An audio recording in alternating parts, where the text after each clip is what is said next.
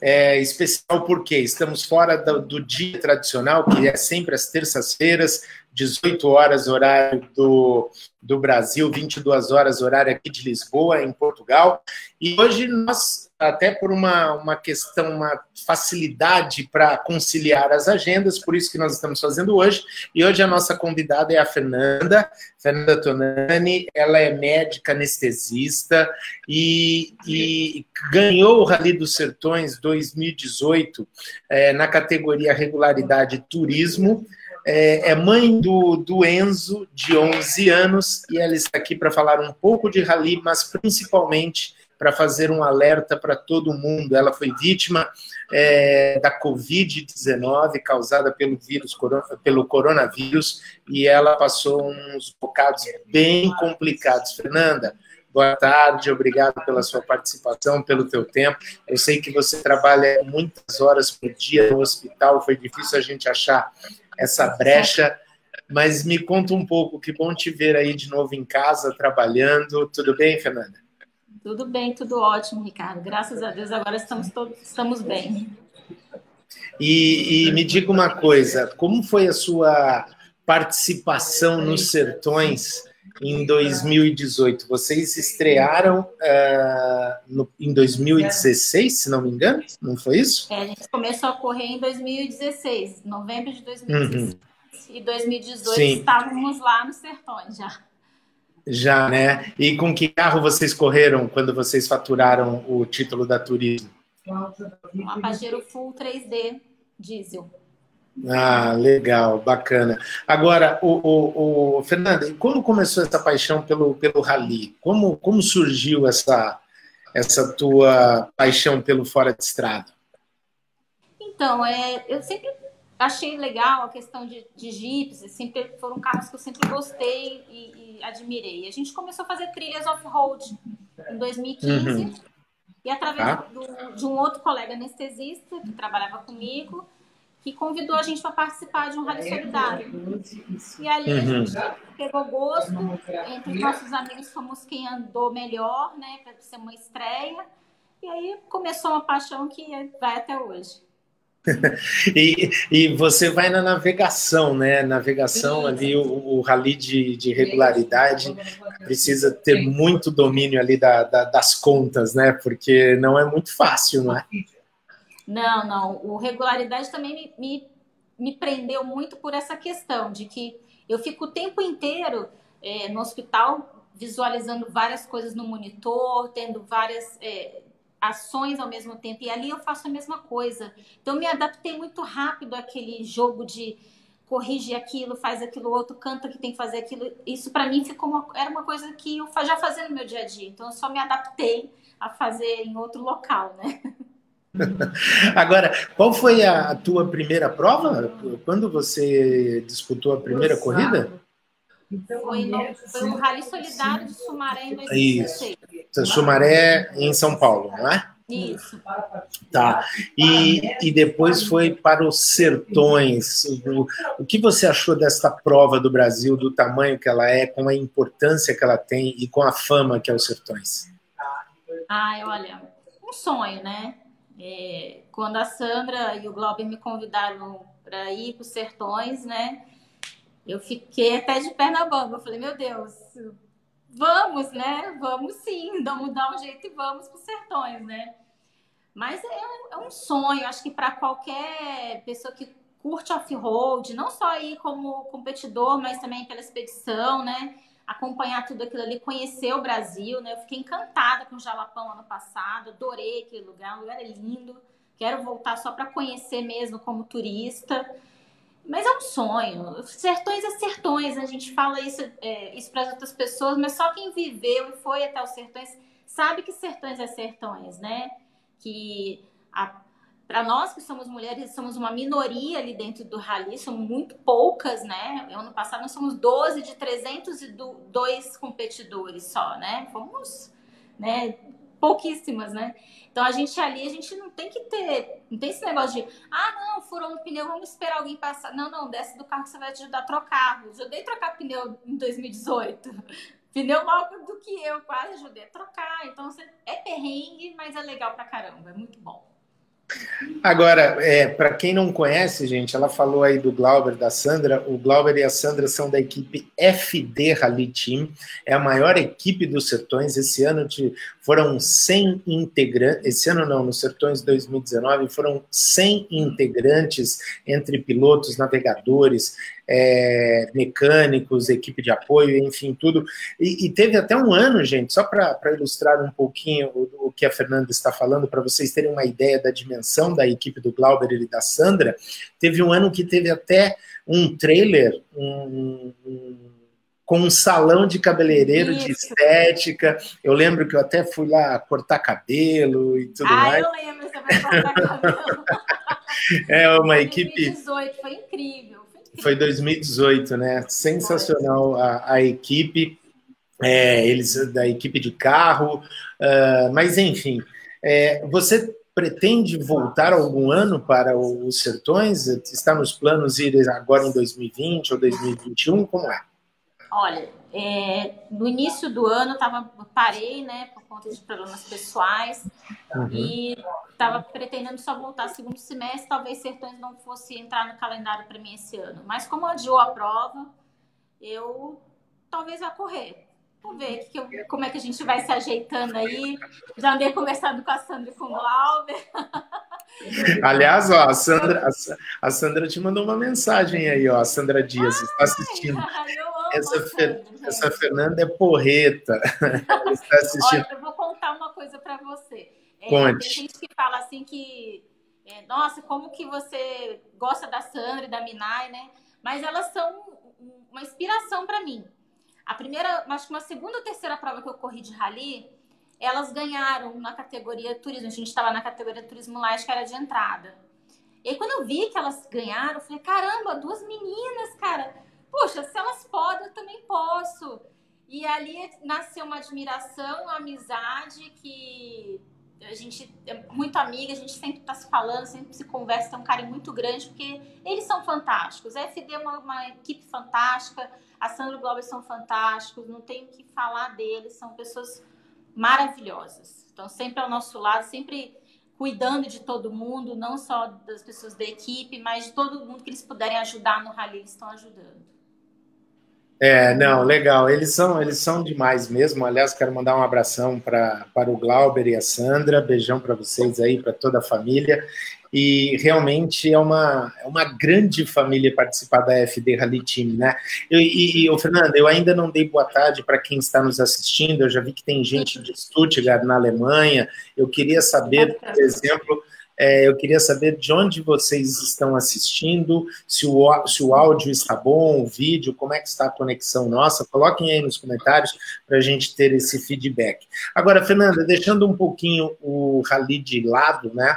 É, só para complementar, os Sertões, voltando um pouquinho, para quem não sabe, os Sertões aconteceria no mês de agosto, é, lá no Brasil, com largada em São Paulo e chegada na Vila Preá, no Ceará. Só que devido à pandemia, ao coronavírus, foi adiado para o início do mês de novembro.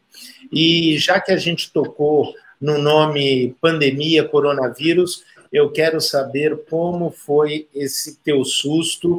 Você ficou 13 dias internada, oito dias desses 13 na UTI.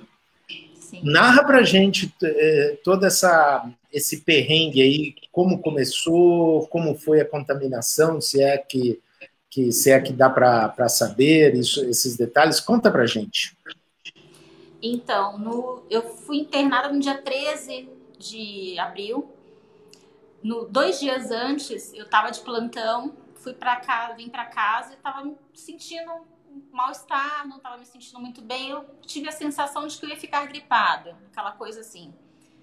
E vim para casa e tomei alguns remédios, né? Nós somos médicos, nos automedicamos, gostamos dessas coisinhas.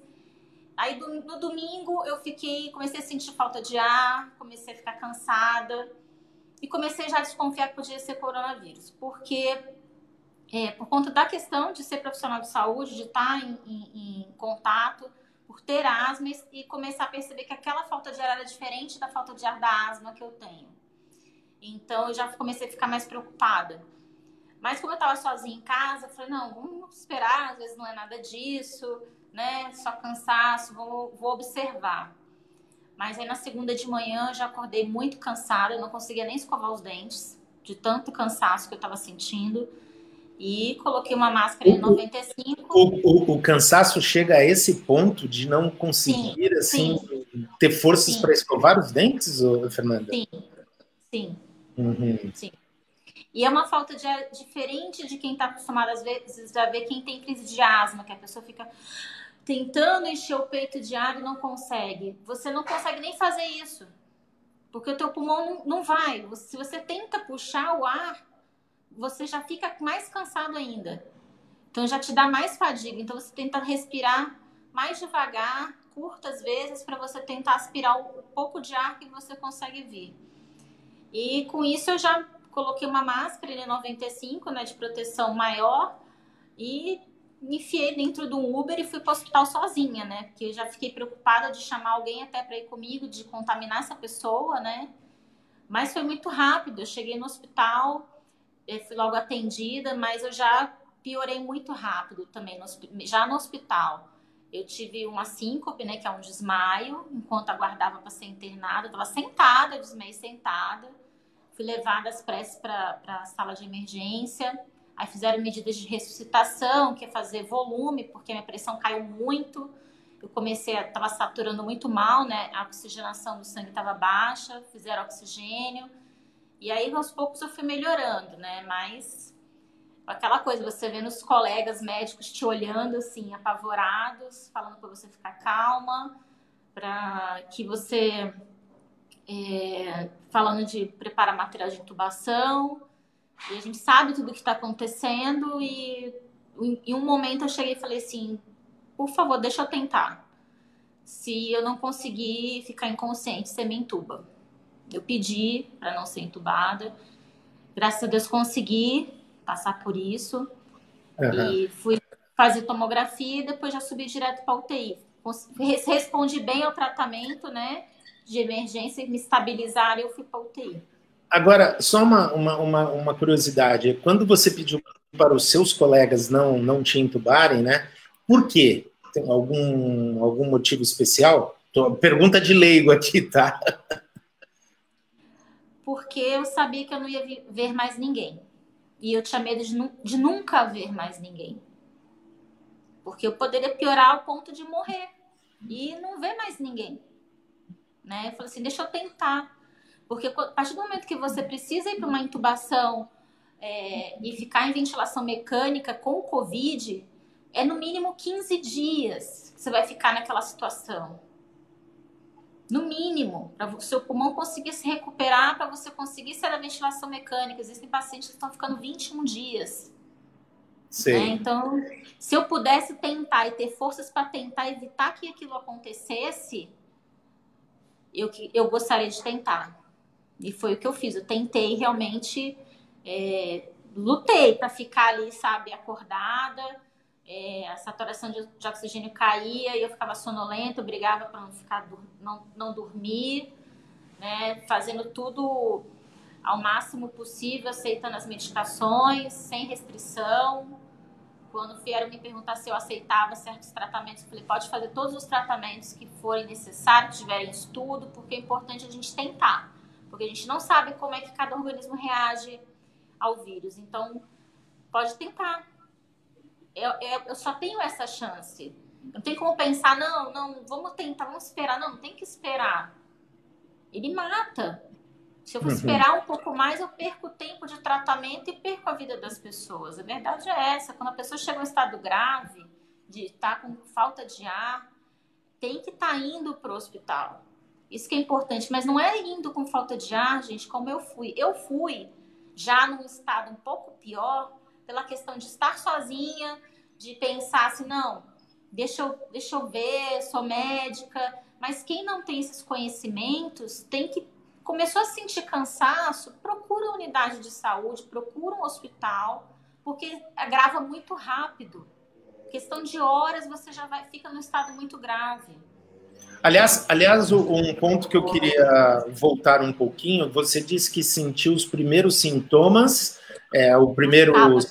no sábado e no domingo que você não conseguiu escovar os dentes, foi isso? É isso? Segunda de manhã, em menos de 48 horas, menos de 48 horas eu já estava num estado grave, que é chamado sepse, hum. que você chega, o que acontece?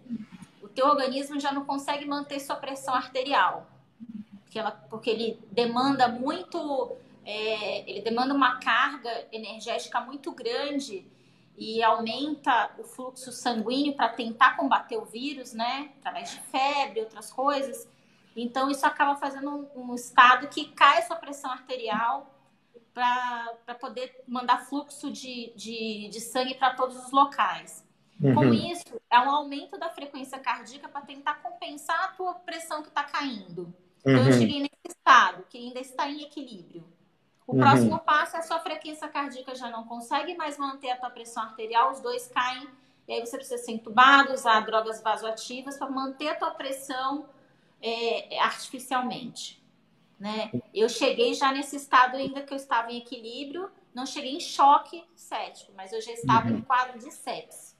Né? Já estava com uma pneumonia já grave mesmo. Entendi. Olha, gente. Pra... 48 horas. Entendi. Gente, para quem chegou agora, estou falando com a Fernanda Tonani, ela é navegadora, campeã do Rally dos Sertões na categoria Turismo do Regularidades, da categoria Regularidade.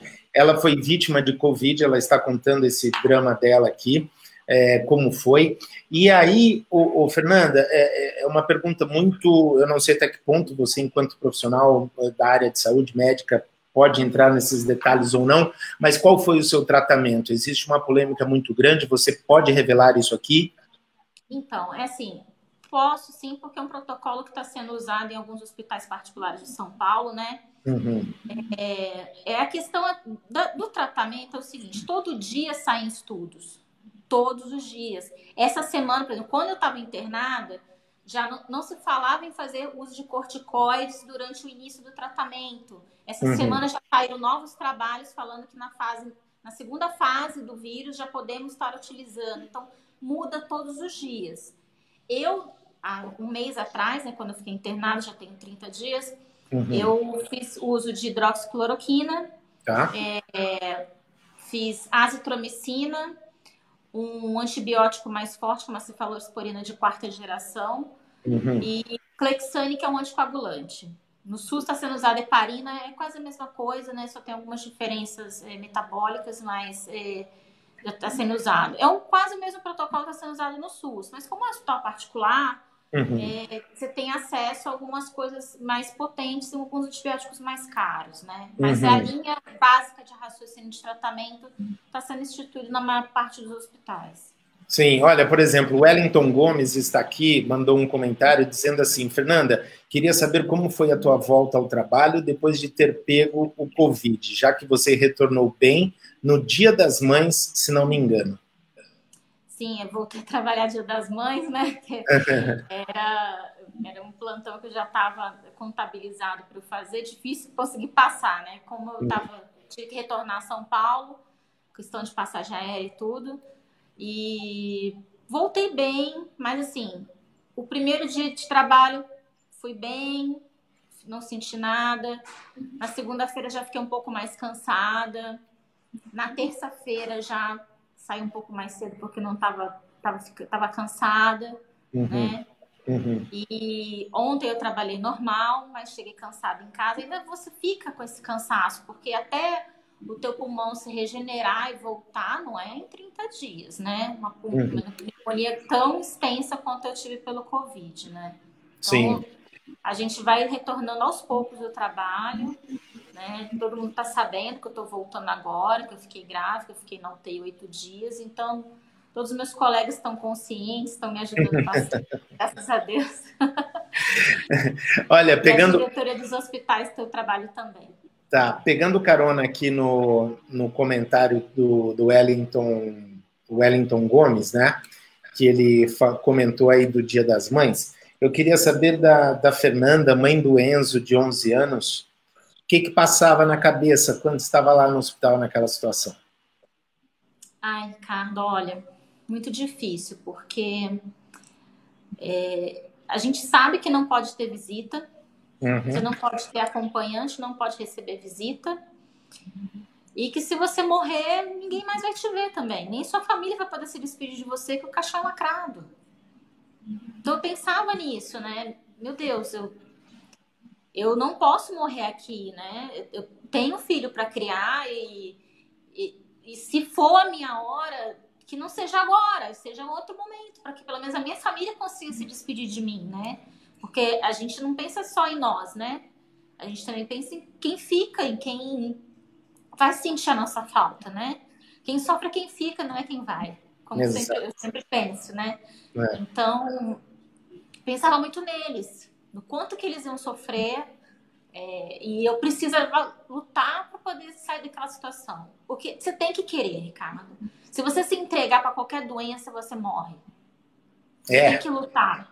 Você tem que lutar.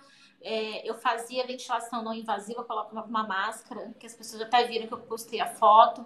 Uhum. Uma máscara inteira no rosto. E que quando você respira, vem um, um, um vento de. Um, uma pressão de ar muito forte para expandir teu pulmão. E aquilo ali, às vezes, dá causa claustrofobia. Mas eu me obrigava. Falava, não, eu vou fazer. Eu vou fazer porque isso vai me ajudar, isso vai me tirar daqui, eu preciso sair daqui. Uhum. pensava o tempo todo nisso, eu tenho que sair daqui. Eu tenho que ficar boa, eu tenho que ver minha família de novo, senão eu não vou ver nunca mais. É, essa que é, que é, a questão toda, né? É, a questão do Covid é, é, é a questão. É, eu entendo muitas pessoas que estão passando por, por problemas, que precisam trabalhar, que estão com situação financeira precária. Eu entendo tudo isso. Mas se a gente parar para pensar nas nossas famílias, se a gente ficar doente, se a gente morrer, ou se a gente contaminar alguém que a gente ama, isso é muito. É, é difícil você pensar nisso. Eu internei dia 13, no dia 16, um colega de turma meu, que era muito meu amigo, faleceu de Covid. Isso me abalou também, sabe, quando eu estava lá. E as pessoas. Era médico, era médico? Médico era... da minha turma de faculdade. Hum. É, é, assim, os profissionais de saúde estão morrendo. Mais da metade da equipe de um dos hospitais que eu trabalho já, já acabou, é, que eu já trabalhei, já precisou se afastar, né? Vários profissionais estão ficando sendo afastados, porque o índice de contaminação é muito alto, mesmo a gente se prevenindo, usando aquelas máscaras, usando protetor facial, é, usando todo tipo de, de EPI, você acaba se contaminando. Não tem como. A gente está em contato o tempo todo com o vírus, né? E eu falo, as pessoas que puderem ficar em casa, fiquem em casa.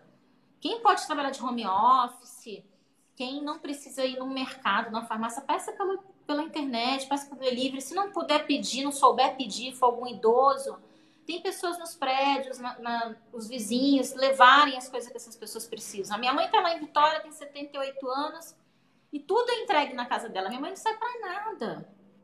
Então, assim, quem puder, fique. Ah, precisa trabalhar, ótimo, coloque uma máscara, leve um álcool gel. Sabe, a questão das máscaras, acho que ficou, para mim, como profissional de saúde, ficou muito. Demorou muito para ser instituída, sabe? As pessoas já deveriam estar com esse hábito de sair de, de máscara. Para mim, eu acho que isso deveria acontecer já bem antes do Covid. Acho que toda vez que você tivesse gripado, resfriado, você deveria sair de casa com uma máscara para evitar contaminação. Como acontece muito na Ásia, né? No Japão, principalmente, Sim, onde é, você é uma questão de educação, é uma questão de uhum. respeito ao próximo, eu acredito, sabe? Uhum. Mas o que a uhum. gente vê na rua, infelizmente, é pessoas. Aqui eu moro aqui em frente da minha casa, aqui em Guarulhos, tem um lago que tem, que tem um lugar que dá para você caminhar em volta. Todo dia, toda hora, tem pessoas caminhando sem máscara, fazendo corridinha. Gente, é necessário? Não é necessário. Você não está indo trabalhar porque sua família está passando fome. Você está indo fazer uma atividade física ao ar livre. Precisa evitar esses tipos de coisas, sabe? Esse tipo de situação. Ah, eu vou lá na casa da minha mãe esse final de semana fazer um churrasquinho. Não, não vai não, o, o, trânsito de pessoas, o para lá e para cá, ajuda a disseminar o vírus. Não usar máscara é pior ainda, porque você está o tempo todo respirando e jogando gotículas aonde você passa. Isso vai contaminando as coisas, vai contaminando as pessoas. Então, assim, quem precisa trabalhar, eu preciso trabalhar, sou profissional de saúde, meu trabalho é relacionado a isso, eu preciso trabalhar porque eu também tenho minhas contas. Mas quem pode trabalhar de casa, quem pode ficar em casa, quem é aposentado, fique em casa. Não tem por que ficar saindo para fazer caminhada, passeando com carrinho de bebê na rua, dando voltinha com cachorro, sabe? É, o momento é crítico, as pessoas não estão entendendo que essa doença mata. Mata mesmo. Enquanto eu estava internada na UTI do São Luís, morreram pessoas mais jovens do que eu, até sem nenhuma doença. Agora, ô Fernanda, você mencionou aí que ficou no UTI do, do São Luís em São Paulo, que é um dos, uma das referências aí, né, na cidade, é, ao lado de vários outros também. É, imagino que você tenha um plano de saúde bom, né? É, ficou no São Luís, recebeu todo o tratamento. Sim. Agora, você acha que ainda tem muito por vir ainda no Brasil em relação ao Covid? Sim. A gente sabe desde fevereiro, quando começou, a, teve um relato do primeiro caso do italiano, a gente, é, eu digo nós médicos, né? Temos grupos de uhum. WhatsApp discutindo sobre isso, né?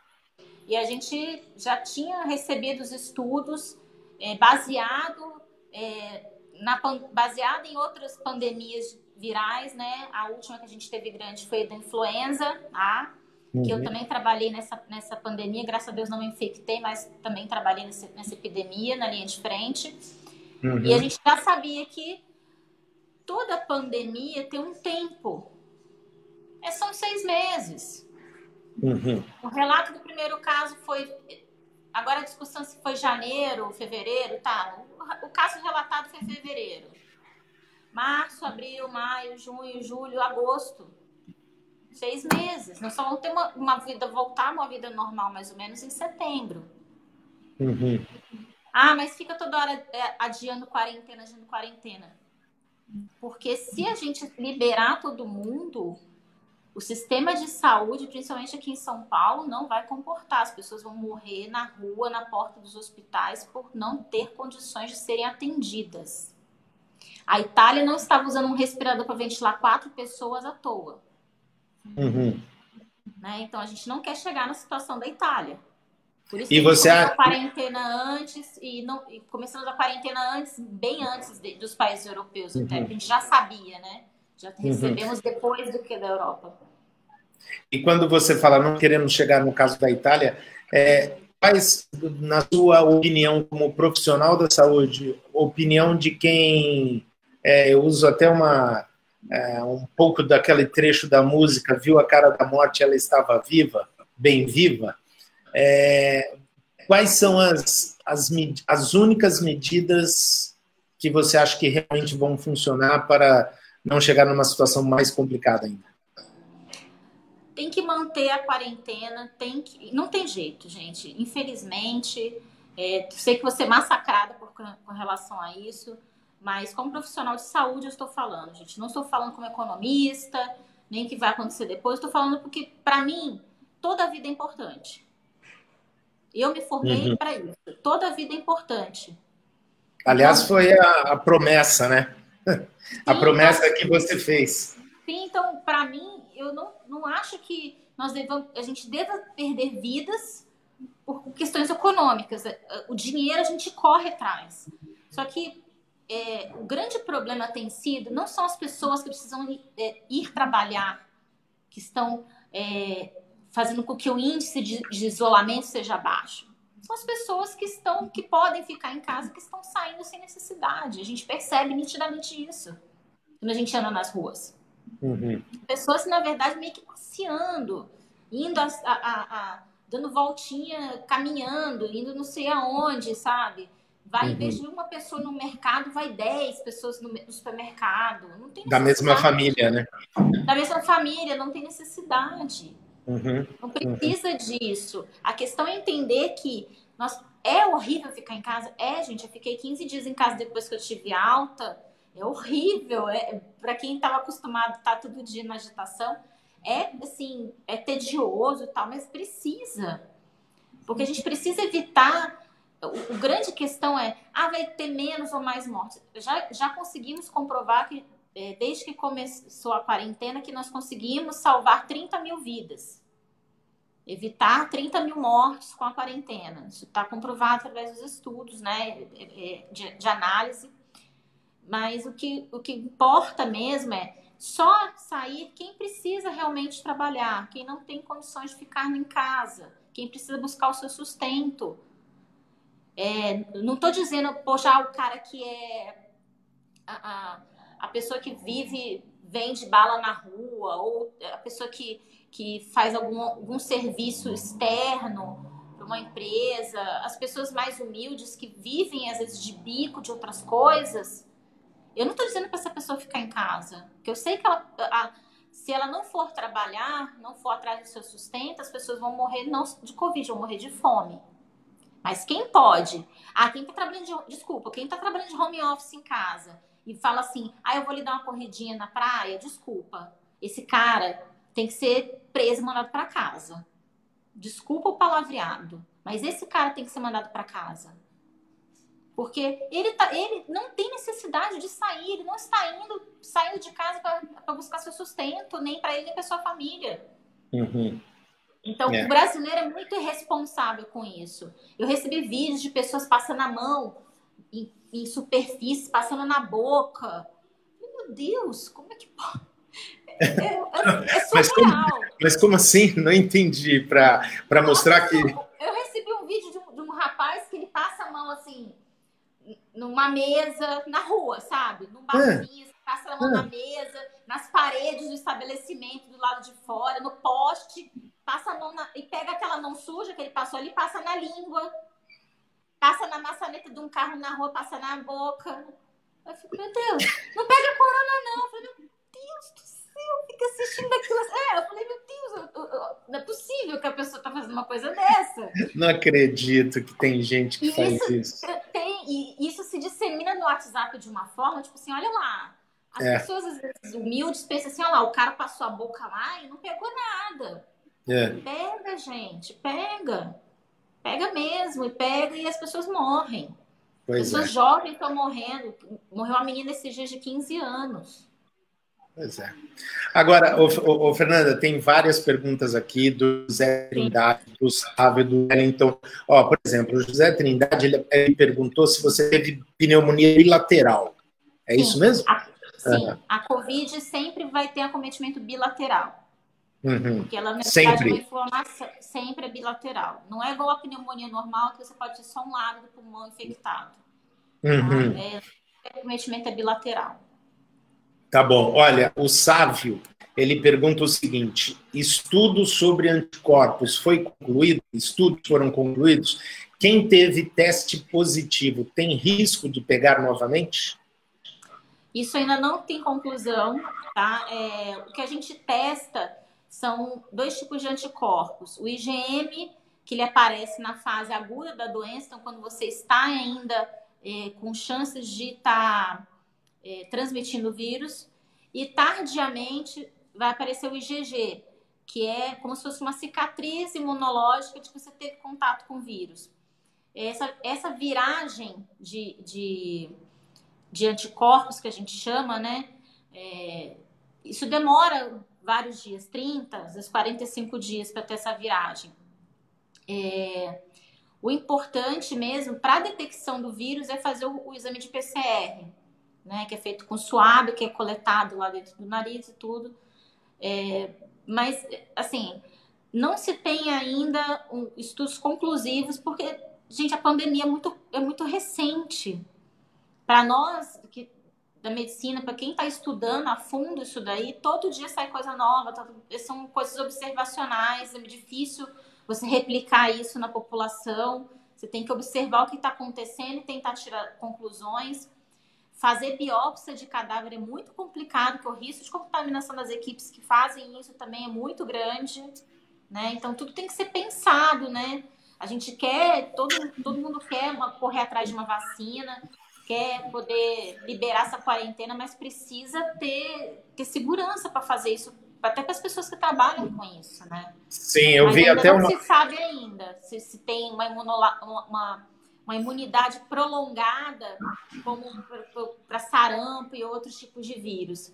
Então, Uhum. as medidas de proteção continuam as mesmas. Eu continuo usando máscaras, continuo me precavendo para não ter contato novamente com o vírus. É, eu estava lendo ontem. Aliás, é uma resposta a mesma que você deu, foi para o Wellington Gomes e para o Sávio. Eles perguntaram mais ou menos a mesma coisa aí. E o próprio José Trindade, né? Ele fala assim: antes na, antes na quarentena vivo do que fora da quarentena morto, né? Ele, ele completa aí. Agora, você falou de, de, é, de, de fazer a, a- Qual o termo que a, que a doutora usou? É, das pessoas que já morreram, autópsia, foi isso? Não, não, não Sim, foi autópsia. autópsia, é. É, Teve um caso numa cidade do interior da Bahia, se não me engano, eu estava lendo isso no UOL ontem, que a família teve um- um- uma pessoa ali que faleceu e pediram para abrir o caixão e abriram, e cinco pessoas da mesma família do, da pessoa que faleceu ficaram contaminadas numa cidade pequena que ainda não tinha nenhum, nenhum registro de, de casos de, de Covid-19, né? É bem. O corpo, o corpo depois da morte, ele, ele exala mais vírus ainda, porque o vírus ele só vive no hospedeiro. Quando o, o- o hospedeiro morre, ele tenta de todas as formas sair do organismo para infectar outros. Uhum, Então é muito perigoso. Por isso que os caixões são lacrados. Por uhum, isso que quando morre em casa a gente pede para deixar o doente é, isolado e vem as Uhum. equipes do SAMU e já é, já é lacrado o saco e já é mandado, já vai direto para a funerária. Ninguém É. abre mais. exato. Bom, o risco de contaminação é altíssimo. vamos lá para as perguntas polêmicas também que não deixam de chegar aqui, como essa do Wellington Alves. Você acha que o lockdown será necessário? É, será necessária a aplicação do lockdown em São Paulo? É polêmico, hein? Polêmico isso. Muito polêmico. Eu acredito, assim, pelo que eu converso com várias pessoas do estado de São Paulo, que eu tenho vários amigos em várias cidades aqui de São Paulo, a situação e que a gente vê dos números, né? Todo dia a gente, eu recebo o boletim dos números da Covid. É, no estado de São Paulo existem discrepâncias. O, como está no, é, Aham. dentro da, da, da, da, da grande São Paulo, Uhum. está muito, tem muitos casos, mas no interior não está tendo a mesma coisa, né? Então a gente tem que ver, acho que por cada um, como que vai ser feito isso, né? Então eu acredito que dentro da cidade de São Paulo, talvez em algum momento seja tenha que ser necessário o lockdown. Por Legal. causa dessa questão, dessas pessoas que ficam saindo para dar passeiozinhos, dando rolezinhos de carro para não fazer nada, entendeu? Uhum. Postando no stories, né?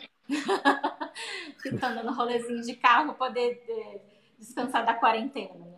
Pois é, olha, e o Roberto Espessato, é isso? Fernandinha, Betão, Betão, beijo, Betão. Fernandinha, nossa representante número um da categoria regularidade. Aliás, a categoria regularidade no Brasil é fantástica, com equipes, pilotos e navegadores fantásticos. É, quero muito que, que, a, que a modalidade é, consiga viabilizar novamente com uma, uma turma grande nos sertões desse ano. Mas um grande abraço aí para o Roberto e ele faz coro aqui, ó, sim, temos que nos resguardar, logo tudo volta ao normal, né? Sim.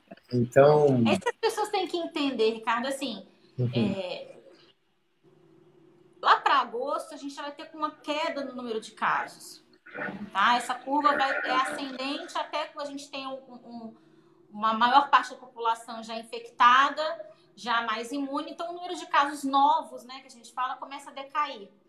Começando a decair, a gente vai aos poucos abrindo certos setores para voltar a funcionar. Mas, assim, por exemplo, tinham liberar salão de cabeleireiro, barbearias e a questão do, das academias. A questão do salão de cabeleireiro, barbearia, ao meu ver, tendo restrição de atendimento, não poder atender várias pessoas ao mesmo tempo e nem é, você ter você ter disponibilização de álcool gel, uso de máscara, então acho que até poderia ser feito. Agora, academia é muito complicada a higienização dos aparelhos, eu não sei se isso seria viável realmente. Mas aqui em São Paulo o governador já suspendeu tudo e não vai ter mais esse abertura dessas, dessas categorias, né? Olha, olha a coincidência. Eu, nós temos um outro canal, né? Como você sabe, eu moro em Lisboa, nós moramos em Lisboa, nós já estamos num, numa fase um pouquinho adiantada aí do que em relação Sim. ao Brasil. Aqui nós tivemos o estado de emergência, que foi prorrogado três vezes, cada vez tem 15 dias. Depois saiu do, saímos do estado de emergência, agora estamos no, no. Esqueci o nome. Como chama, Cláudia? Depois do estado de emergência. Agora estamos no estado de calamidade, que é um pouco mais, mais branda. É, e nesta semana aqui, e hoje nós produzimos um vídeo sobre isso no nosso canal Portugal Online Oficial. Nós temos um outro canal sobre a vida nossa aqui em Portugal. E a Cláudia, minha mulher, mostrou exatamente isso, como ficou, como ficaram os cabeleireiros que tiveram autorização de abertura agora esta semana. Só para vocês terem, só para você ter uma ideia, é, Fernanda. É, primeiro que você só pode ir se você tiver é, agendamento, né? A, a, o horário marcado. Por quê? Você não pode ficar na fila esperando uma outra pessoa e você ficar ali lendo revista na sala de espera. Você não Sim. pode ficar. Então aqui está assim.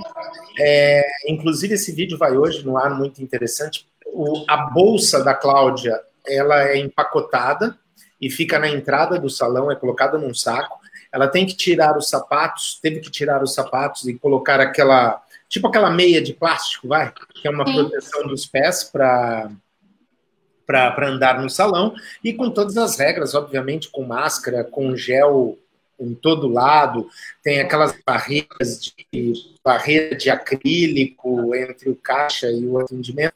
É muito interessante, né? E eu sei que essa discussão está polêmica aí no Brasil, porque o presidente queria colocar barbearias, cabeleireiros e, e é, fugiu academias como essenciais, mas alguns governadores não estão obedecendo isso. É, o que, que, você acha dessa, dessa restrição? Tem que abrir, não tem que abrir, tem que ter restrição? Como é, na sua opinião? o que eu acho, o que eu falei, é, cabeleireiros e barbearias, se for nessa situação como está sendo em Portugal, você pegar e colocar. É, tem que pensar toda essa questão de higiene, né? Da pessoa entrou, tem que ter alguém sempre limpando, sempre higienizando, onde a pessoa sentou, onde a pessoa levantou, tudo isso tem que ser higienizado, né? É, os profissionais, ao meu ver, deveriam usar não só máscara, mas também o face shield, né, que é aquela proteção de acrílico na frente, né, para evitar, né, é, de ter mais contato, que é o que a gente está usando na, nos hospitais. Mas na academia eu achei muito complicado. Porque você pega um aparelho, aí eu vou fazer uma musculação à perna, né? Eu vou lá, pego a anilha, coloco lá no pezinho, tiro, aí muda e ajeita onde eu vou sentar, tal. Depois que eu sair dali, alguém tem que vir e higienizar aquele aparelho inteiro onde eu estiver encostado. Como que isso vai ser feito? Eu peguei um pezinho, fiz ali. Antes de eu colocar de volta, tem que higienizar tudo. Quem que vai estar ali higienizando? Imagina quantas pessoas de limpeza você tem que ter para ter uma higienização correta e uma higienização que seja uh, eficaz para você fazer tudo isso. Acho que a questão toda foi que tentou se englobar um outro segmento que acho que não tinha nada a ver, que era as academias de ginástica, e realmente aí acabou tendo essa polêmica toda. Mas acho que questão de salão e barbearias poderia ter ser feito aos poucos, com restrição, horário marcado, uma pessoa por vez, dava para abrir e ajudar assim. Agora, academia consigo imaginar como é que ia ser feita essa, essa higiene, sinceramente. Olha, inclusive o meu xará, o Ricardo Luciano, ele mora lá em Orlando, né? Ele também participa de rallies aí no Brasil. Ele falou assim: olha, aqui em Orlando iniciou a reabertura como se o vírus é, tivesse ido embora. As máscaras agora foram abolidas. A ignorância, a ignorância matará mais que a doença por si. Abraço, Xará. Ô, Ricardo, se você estiver assistindo aí ainda, é, coloca mais comentários contando um pouquinho aí do que se Isso. passa nos Estados Unidos, até para a gente saber. Isso é legal. Mas é, é... O irmão também está nos Estados Unidos, ele mora em Houston e ele também me atualiza às vezes de como é que está a situação lá. Também está complicado. Uhum. É, aqui em Portugal, aqui em Portugal foi muito bom nisso, nessa questão. Você vê muita gente respeitando. Aqui a gente já pode, né? Na verdade, o governo nunca proibiu de. Você até citou aí, doutora, o passeio com o cachorro, a caminhada. Aqui o governo não, lógico, baseado em dados, baseado em situações, não proibiu o passeio com o cachorro, não proibiu é, a caminhada, né? É, até mesmo pela, pela saúde, o governo considerava isso um fator muito importante. Mas eu acho que depende de cada, de cada região, de cada país, de cada cidade. Então, é, é aí que tá. Aí, aí é. eu, eu, vou te, vou te dar um exemplo. Eu chego à noite, eu chego sempre às sete e meia, mais ou menos, da noite. Aqui uhum. no lago, eu chegava aqui sete e meia durante a quarentena e as pessoas estavam lotado como se fosse um dia normal. Poxa, a maioria das pessoas, teoricamente, deveria estar em casa. Então, por que todo mundo resolveu às sete horas da noite fazer a caminhada? Sabe? Respeita a questão do brasileiro é que assim, não respeitam distância. As pessoas estão do lado de fora dos bancos para entrar, para sacar dinheiro, as lotéricas, ou até para entrar no supermercado. A, a pessoa não, não se percebe que ela está grudada na outra. E antes, ainda que estava sem questão das máscaras, estava pior ainda. Por isso que a gente teve picos. E se você observar os gráficos, quando você tem um, um, um aumento da taxa de isolamento, que tem mais pessoas em casa, a, a, mortalidade cai, o número de novos casos, de registro de novos casos cai. Você tem um afrouxamento da quarentena, é, tem mais, menos pessoas isoladas, tem um aumento do número de novos casos. Gente, é, é, simples, é só olhar os gráficos que saem todo dia. A gente tem isso dentro do, do, do aplicativo do, do, SUS. Tem um aplicativo só de Covid, que é, é, é coronavírus, SUS se você quiser, qualquer pessoa pode acompanhar todo dia como é que está evoluindo a, a Covid-19 no Brasil. Então não tem questão de fake news, não sei o que e tal. As pessoas gostam é, de criar polêmica, porque ficou, foi politizada a questão do Covid, né? Infelizmente. Foi politizado. O Brasil politizou tudo isso aqui, né? Um quer que volte, outro não quer que não volte, porque o outro quer disputar a eleição, outro não quer, não sei o quê. Aquela confusão. E a população no meio ali, né? Que nem segue em tiroteio, né? O que, que eu faço? Eu saio de casa, não saio de casa, eu volto, entro. Eu, fa... eu, eu posso sair, não posso sair, posso fazer é. churrasco, não posso fazer churrasco. Eu fico imaginando, as pessoas vão ficar loucas com, com isso. Sim, é... e as pessoas ficam loucas e te mandam mensagem, porque você é da área da saúde fica.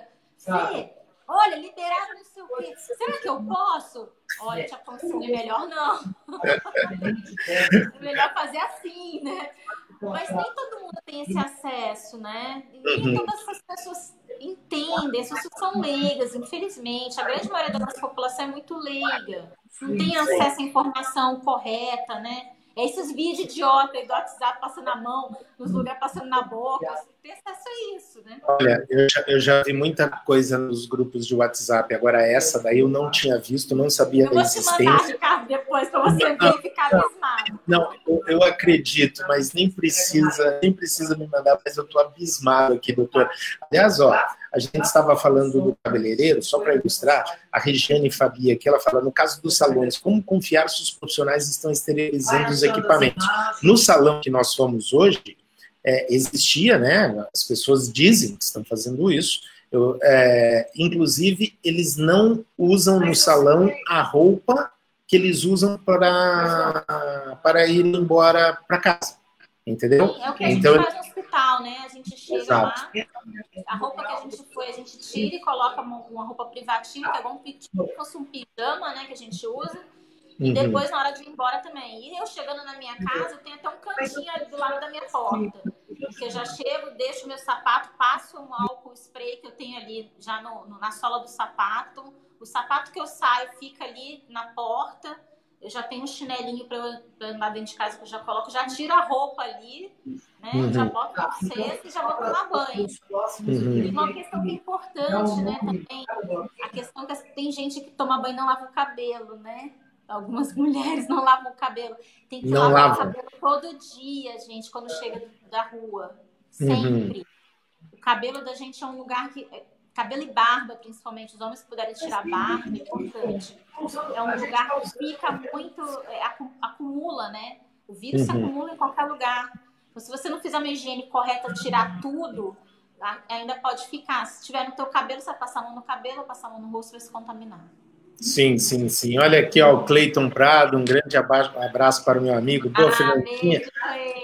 Bora se cuidarem, em breve estaremos retornando aos ralis. Saudades do, do, meu navegador. Beijo para o Enzo. O Enzo é o filho é. Da, da Fernanda, de 11 anos, que ela, por algum momento, chegou a pensar que pudesse não, não encontrá-lo novamente, né? E, e, tirou, tirou de onde tanta força, assim, hein? Voltando um pouquinho nessa história, hein, Fernanda, para superar tudo isso? Ai, Ricardo, assim, eu, eu sou uma pessoa que, desde que eu comecei a. a que eu entrei na medicina, sempre tive. É, eu fui criada assim, né? Então, meu pai sempre me criou: você é mulher, mas você não deve depender de ninguém, nem de homem, você tem que ser independente e você tem que saber se cuidar. E quando você entra na medicina, e eu trabalhei sempre em locais com a maioria dos. sempre com muitos homens, né? Sempre a maioria dos locais que eu trabalhei, a maioria sempre foi de homens. A minha especialidade, 70% são homens. Então você tem que ter um lugar ao sol, você tem que ser guerreiro e falar: não, eu vou fazer. E isso acabou, acho que, norteando a minha personalidade de querer, sabe, sempre brigar e falar assim: não, eu vou conseguir. Eu, eu quero isso aqui, eu vou conseguir, eu vou lutar, a não ser que seja muito maior do que eu, mas enquanto eu puder lutar, eu vou lutar pela vida dos meus pacientes, pelo que é correto e pela minha vida também. Eu acho que parte daí vem de dentro da gente essa vontade de viver e de querer fazer. Sim, pelos nossos que, que vão ficar e vão sofrer, mas por nós também se a gente se abandona no meio do caminho, a vida leva. Ou melhor, a morte leva, né? E, e olha, é, olha, o, o Wellington aí, o Alves, agora ele mandou uma pergunta que não é tão polêmica, né? Como, como a primeira ah, do lockdown. As máscaras na rua.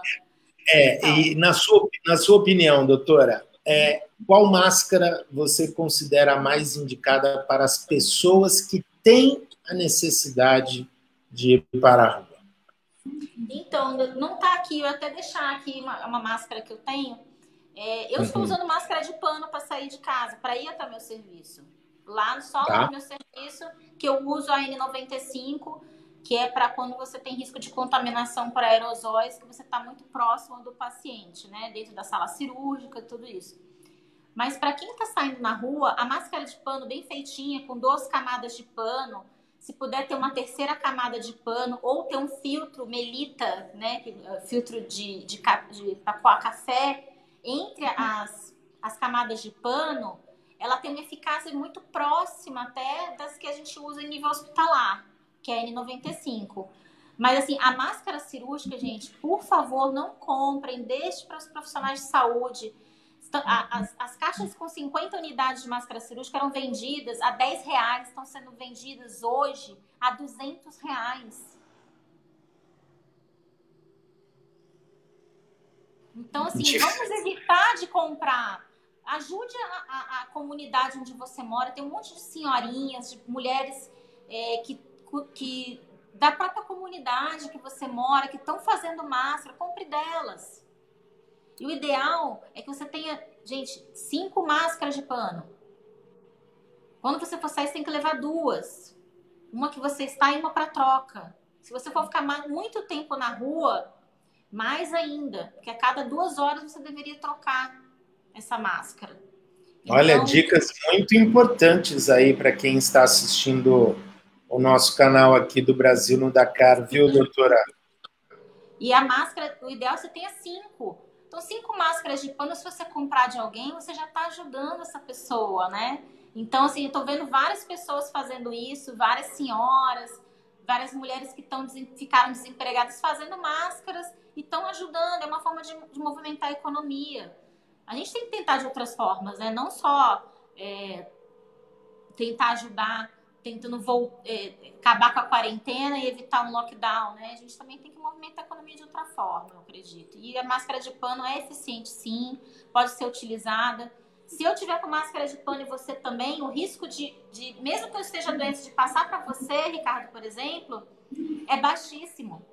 Uhum. É menos de 1%. Sabe? Então, respeitando a distância sempre, né, das pessoas, a gente só pode ter contato próximo com as pessoas que estão dentro da nossa casa. Fora de casa, contato tem que ser, tem que respeitar um metro e meio, dois de distância. É o isolamento social. É o tão é falado o isolamento social, social, não tem como. É. Ó, ó, por exemplo, o Sávio aqui mandou um, um, uma mensagem muito interessante também. Minha família e amigos estavam abusando na rua após um, a, abusando na rua. Após o meu teste dar positivo, todos pararam de sair à toa. A ficha só caiu quando alguém próximo foi infectado. Essa é a opinião do, do, do Sávio aqui. E o, e o Wellington Gomes pegou carona também, Fernanda, dizendo assim: infelizmente é bem assim mesmo. Ninguém acredita até acontecer com alguém mais próximo. Né? Sim, eu, eu, eu quando estava na UTI, eu pensei muito nisso. E eu, quando isso, um pouco melhor. Que, isso o que exatamente? Desculpa. Da, de conscientizar as pessoas de que a doença mata, que a doença é grave. Uhum. E, porque assim, eu tenho quase 5 mil amigos no Facebook. Tá. Tenho mais dois mil e tantas pessoas que me seguem no, no, no Instagram. Fora okay. os outros grupos que eu, que eu administro e faço parte, né? Então deve ser umas 20 mil pessoas que eu devo ter contato nas redes sociais. Eu falei, acho que isso é importante. É, eu falar sobre isso, porque é muita briga, é muita política, e eu postei uma foto com aquela máscara para ventilação. Falei, olha, gente, tenho medo de morrer sim, tenho medo de que o pior aconteça, mas eu acho que eu tô aqui para dizer para vocês que não é gripezinha, não, isso mata, isso pode matar sim. Pessoas, alguma, a maioria das pessoas vai ter sintomas leves, vai, mas também uma, de 7 a 8% das pessoas, né, que é a taxa de mortalidade, vão morrer por conta de Covid. E outras 30% de pessoas vão ter que ficar em estado grave, como eu fiquei. Então, a gente, nenhuma vida vale menos do que a outra nenhuma vida menos a gente tem que pensar. E o que está acontecendo no Brasil está morrendo muita gente de idade produtiva, que são as, a maioria das pessoas que estão saindo para a rua. Então, é, nós estamos perdendo pessoas em idade produtiva que vão, vão afetar lá na frente. Né? Vai diminuir a força de trabalho produtiva do país também. Então, tem que se pensar nisso, né? Sim. Então, a, importância de, de de usar máscara. Luva não, gente, pelo amor de Deus, não usem luva. Não usem luva nenhuma para sair na rua. Não tem que usar luva, é lavar a mão, se não puder lavar a mão, passar álcool gel. Encostou na superfície, álcool gel. Vai encostar em outro lugar, álcool gel. Não, não deve sair na rua de luva, então. Não deve. Pelo amor de Deus, porque a luva você tem a segurança de que você acha que você não está sujando a sua mão, mas a luva está uhum. suja. Porque você encostou uhum. aqui, pegou corona aqui, encostou aqui, passou corona para cá, passou para lá, encostou corona para cá, entendeu? Você espalhou. Aí você, sem querer esquecer, coçou o seu rosto com a luva. Você se contaminou. Ou seja, a falsa sensação de segurança. Não existe. Não existe segurança com o uso de luva. É, é comprovado que aumenta e espalha mais ainda. Contamina, tá. é, progride a, a, a contaminação até. Falando nisso, ó, Cláudio Patri e Patrícia é, estão mandando uma pergunta aqui. Tem risco de pegar pelos olhos, pegar o, o vírus, né? Coronavírus, sem ter levado a mão até os olhos? Tem, existe esse risco? Se alguém, se alguém respirar próximo a você, sim, porque isso aqui é uma mucosa, como a da boca. Uhum. Ok, então, responde se a pessoa estiver conversando muito próximo a você, aquelas gotículas podem vir, né? Porque uhum. não é só a gotícula. A gotícula a pessoa pensa que vai sentir uma gota, a pessoa cuspindo na cara dela. Não é isso. Uhum. Existe o aerosol, que é invisível, a gente não vê, a gente espelha esse aerosol quando a gente conversa. Esse uhum. próprio aerosol pode contaminar sim também. Por isso que a gente usa no hospital óculos, né? E ainda a, a face shield para poder co cobrir o rosto inteiro, evitar que, que, entre em contato com outras partes do nosso rosto que não estão cobertas. O, o aerosol do paciente, e aí a gente vem a se contaminar depois, quando tira o EPI e tudo, essas coisas. Uhum. Ótimo, doutora. Eu acho que foi uma, uma entrevista muito esclarecedora. É, é, por exemplo, você falou da, da, da, das suas redes sociais, né? Você, você decidiu, então, abrir o que estava se passando, fazendo as, os vídeos ali de dentro da, da, da UTI, do hospital, justamente para conscientizar as pessoas, é isso, não é? Sim. É, uhum. Eu postei uma foto fazendo um relato de como estava como tava sendo a minha situação. Uhum. É, essa foto foi curtida acho que quase mil vezes. Uhum. É, mas não sei não, não tenho noção de quantas pessoas compartilharam essa publicação pedindo orações para mim, pedindo que, é, que, se preocupassem, vissem que aquilo realmente mata. Entre os meus colegas profissionais de saúde, eu não sei quantas pessoas compartilharam, porque eu não consegui acompanhar que eu estava dentro da UTI, mas uhum. foram muitas pessoas, muitas mesmo. E espero que isso tenha tido um alcance bom para poder que conscientizar realmente. Uhum. Que as pessoas realmente só têm noção. Eu recebi mensagens assim: Nossa, Fernanda, eu estava achando que isso era uma bobagem que estavam fazendo muito alarde. Mas quando eu vi a tua foto com aquela máscara, eu até passei mal e vi que realmente não é isso. Que as uhum. coisas têm que. que precisa ser feito realmente o isolamento. Uhum. Né? E, e, e, você chegou. Ou seja, esse exemplo aí mostra que tem gente que ainda não acredita, doutor. Começou Porque a ventar é aí, ó. lidar com, com o inimigo impalpável que você não vê. Mas acho que a gente tem que pensar no coronavírus como a gente pensa na nossa fé. Uhum. Eu creio em Deus sem vê-lo. Uhum. Então vocês também têm que crer no coronavírus sem poder vê-lo. Olha, ô, doutora, deixa eu te falar uma coisa. Eu acho que a tua janela tá, está criando um fluxo tá. de ar, de vento. Se fechar o vidro aí atrás, vai melhorar. Consegue sair da mesa? Fechar aqui atrás. Aqui, Isso, tá? é. Nossa, quantos troféus ali, hein? antes, de, an, antes de encerrar depois, você pega o, o, telefone e você mostra lá um pouquinho dos seus troféus, tá bom? Tá. Agora, agora, eu sei que você trabalha aí 12 horas por dia, em média, trabalha Nossa, muito no um plano. Ricardo, que eu vou ter que fechar aqui, ó. É, se deixar uma. Se fechar tudo, ele não forma corrente. Aí, melhorou, melhorou. Melhorou? Melhorou. Ah, é? Então é porque deve ter alguma frestinha, assim, é, bem pequenininha. Só dar uma olhadinha, só um minutinho. É. Eu acho que abriu aqui. É.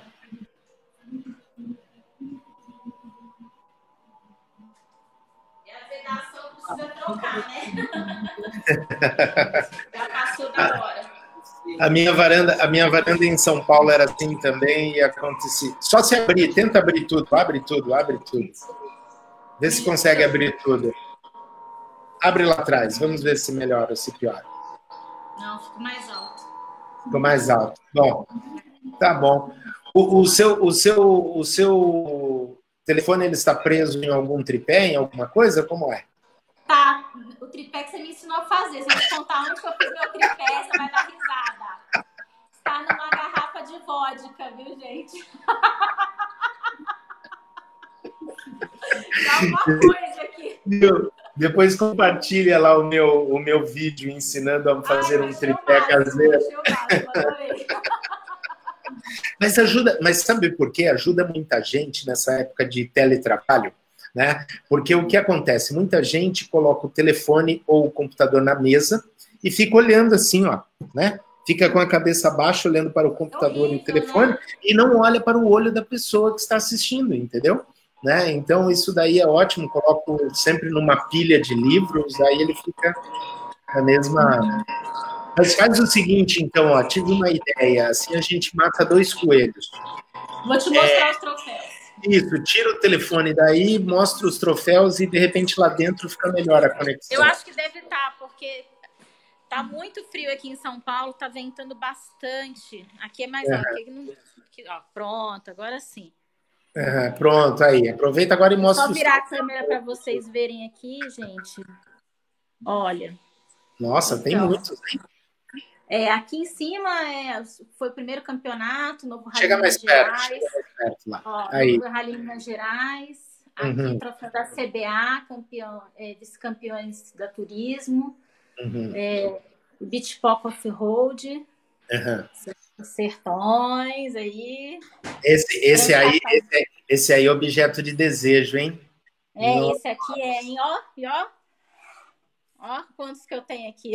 Ó. De navegadora são dois, né? De piloto é. tem mais dois aqui também. E, e, deve ter, e deve ter a medalha de participação também. Sim, sim, sim. Aqui, ó.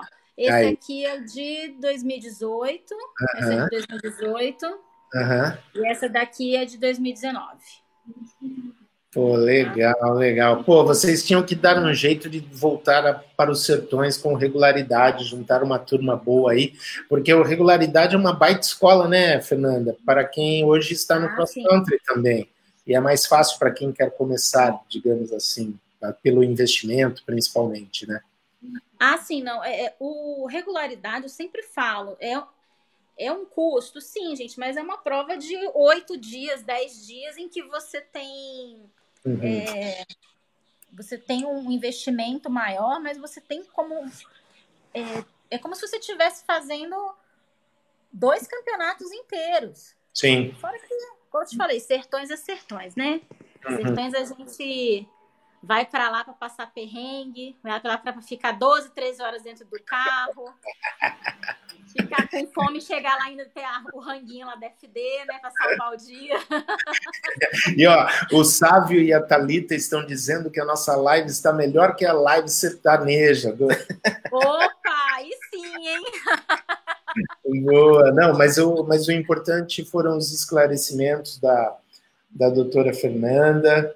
É, nas, nasceu lá no Espírito Santo, mora em São, mora e trabalha em São Paulo mãe do Enzo, de 11 anos, campeã do Rally dos Sertões na categoria turismo, do, da, do, da categoria regularidade no turismo, e passou um susto tremendo depois de, de ter a Covid-19, ficou na UTI, pensou que pudesse não sair de lá, não ver mais a família, os amigos, não poder mais participar da prova. E olha, eu acho, doutora, que essa tua entrevista aqui foi muito importante. Eu tenho certeza que vai ajudar a salvar vidas, eu tenho certeza, e ainda mais se todo mundo que assistiu estiver assistindo compartilhar e marcar os amigos aí nos comentários para a gente atingir mais e mais e mais pessoas. E assim, uma coisa que para mim é um prêmio, né? Se pelo menos uma pessoa que não acredita ou que menospreza ou que ainda acha que é uma gripezinha e com o seu depoimento a gente conseguiu pelo menos virar a chave na cabeça de uma pessoa, para mim está paga a conta. Ah, com certeza. É o que eu sempre pensei, foi por isso que eu compartilhei é, e com as pessoas a minha situação, é, mesmo me expondo, né? Eu preferi me expor e eu achei que fosse uma forma ainda de, mesmo que se eu não conseguisse superar a Covid, eu poderia salvar vidas de uma outra forma. Uhum. E acho que a gente tem sempre que pensar nisso, né? Uhum. É, a gente que é profissional de saúde tem que pensar nisso o tempo todo. É, não tem que ficar compartilhando bobagens, entendeu? Sem fundamento científico. Mesmo uhum. que sua posição política seja A ou B, vamos uhum. pensar em fazer coisas através de estudos, né? Vamos falar sobre, com, com em cima de, de coisas que a gente consegue provar. De achismo, é, o mundo está cheio, né? Então vamos não, fazer é, coisas é, mais. É, é acreditar nos profissionais da saúde, como você, é acreditar na ciência e Exatamente. O, o resto, a briga política, a discussão política, a gente deixa para a mesa de boteco quando tudo isso terminar, existir uma vacina, para a gente voltar a reencontrar os amigos no churrasco, aí sim a gente fala mal ou fala bem do candidato A, do candidato B. Agora não é hora. não é? Exatamente. Agora não é hora disso, agora é hora de todo mundo se unir e pensar sempre em ajudar quem não está podendo sair de casa para comprar as coisas, se oferecer no seu prédio, no seu condomínio, para o seu vizinho que é idoso, eu vou buscar para o senhor, sabe? Uhum. Vamos se ajudar, vamos ser mais solidários, né? Acho é. que a partir daí a gente consegue mais coisas, né? É. Se alguém estiver passando necessidade, não tenha vergonha de pedir para o seu vizinho uma ajuda. Né? Uhum. Né? Agora é momento de solidariedade, não momento de ficar um apontando para o outro, falando que a culpa é sua ou a culpa é do outro por conta de tudo. Aliás, falando em ajuda, em momentos de solidariedade, eu queria até compartilhar com você aí, doutor, e com quem está assistindo a gente. É, ah, por exemplo, acho que agora é o momento de todo mundo ajudar, de alguma maneira, alguém. E o que nós estamos fazendo aqui em Lisboa? Óbvio que as compras maiores com determinados produtos, a gente tem que ir num supermercado de rede, né? Que aqui o que nós compramos chama Continente, que é de um grupo grande, tem no país inteiro, em Portugal inteiro, esse supermercado chamado Continente. Só que sempre que possível, a gente prioriza o comerciante local. O Sim. dono da, da padaria local, o mercadinho local, a gente sempre vai comprar uma coisa ou outra no mercadinho local. Por quê? Porque um grupo empresarial de uma rede de, de supermercado, neste momento, ele consegue é, se superar. Agora, a padaria da esquina, o dogão da esquina, a lanchonete da esquina, não. Então, não. É, isso caiu um pouco a ficha nossa, que uma vez ainda nem tinha entrado no estado de emergência, mas os restaurantes aqui já estavam é, é, é, um pouco fechados. Eu lembro que eu estava num trabalho e pedi um Uber Eats e o pessoal lá do, da reunião que eu estava, ah, pede McDonald's que é mais fácil tal. O McDonald's não vai ter problema. Não, tá imagina né, deveria ter priorizado o restaurantezinho local. E depois desse dia, eu passei a pensar diferente aí e eu vejo que muita gente hoje está com essa com essa sintonia, o que é bom, né? Sim, sim. Eu acho que isso é muito importante. É, tem que ter isso. É, temos que nos oferecer. Quem pode, aquela questão, quem pode sair, quem, quem já está saindo de casa e já teria que sair mesmo, Uhum. Traga para o seu vizinho, acho que não custa. Sim. Se reveza às vezes com o seu vizinho. Você quer que eu compre para você alguma coisa? Faça um grupo de WhatsApp entre amigos, entre vizinhos, se ajudem, não custa nada. Né? É. é. Hoje eu preciso, amanhã você vai precisar. E com isso a gente vai criando, acho que, uma nova forma de viver e vivenciar o mundo mais para frente.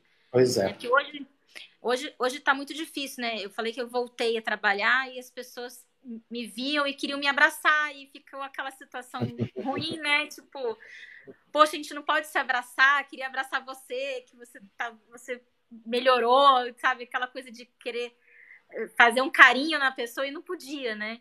Pois a gente está é. se cumprimentando de longe, né? Então, quando isso tudo passar, a gente tem que rever os nossos conceitos do que é importante ou não nessa vida, né? Tá. Bom, doutora, nossa, nossa live infelizmente chegou ao fim. Nós íamos ficar aí 40 minutos, já estamos a uma hora e 15 e nem. O pessoal está gostando. Então. O pessoal gostou demais com perguntas. Eu vou até lançar um desafio aqui. Eu comecei a falar aquela hora, mas atropelei e não concluí. Não concluí. É, eu sei das 12 horas por dia, mas eu posso pedir para as pessoas colocarem perguntas aqui nos comentários Consegue, consegue arrumar um tempinho para responder para elas? Sim, respondo sem problema, sem problema. Pode colocar aí que depois eu vejo. Me marquem uhum. na, na, nas perguntas que eu respondo depois tá. também. E esse, olha, isso que vocês estão vendo na tela é o nosso canal Portugal Online Oficial no YouTube, Facebook, Instagram também. Hoje vai entrar um vídeo sobre a história do cabeleireiro, como os cabeleireiros estão trabalhando aqui em Portugal. A Cláudia, Bacana. que é minha mulher, fez essa reportagem bem interessante. Já fica o convite para todo mundo que quiser seguir o nosso canal, ativar o sininho para receber as notificações. Todos são bem-vindos, tá bom? Gente, tá então é isso. Muito obrigado a todos que participaram, enviaram perguntas, comentários. É, coloquem mais perguntas que a doutora Fernanda Tonani vai responder. É, e espero encontrar vocês no Sertões 2020 novamente aí. Se tá Deus bom? quiser. Tá Se bom? Deus quiser, vamos estar presente. É isso aí, gente. Então, olha, marquem os amigos, compartilhem para a gente alcançar o maior número de pessoas, porque essa live foi muito boa. Doutora Fernanda, muito obrigado e a gente, a gente vai se falando, tá legal? Um tá abraço. Bom. Tchau, tchau. Um abraço, obrigado, gente. tchau. tchau.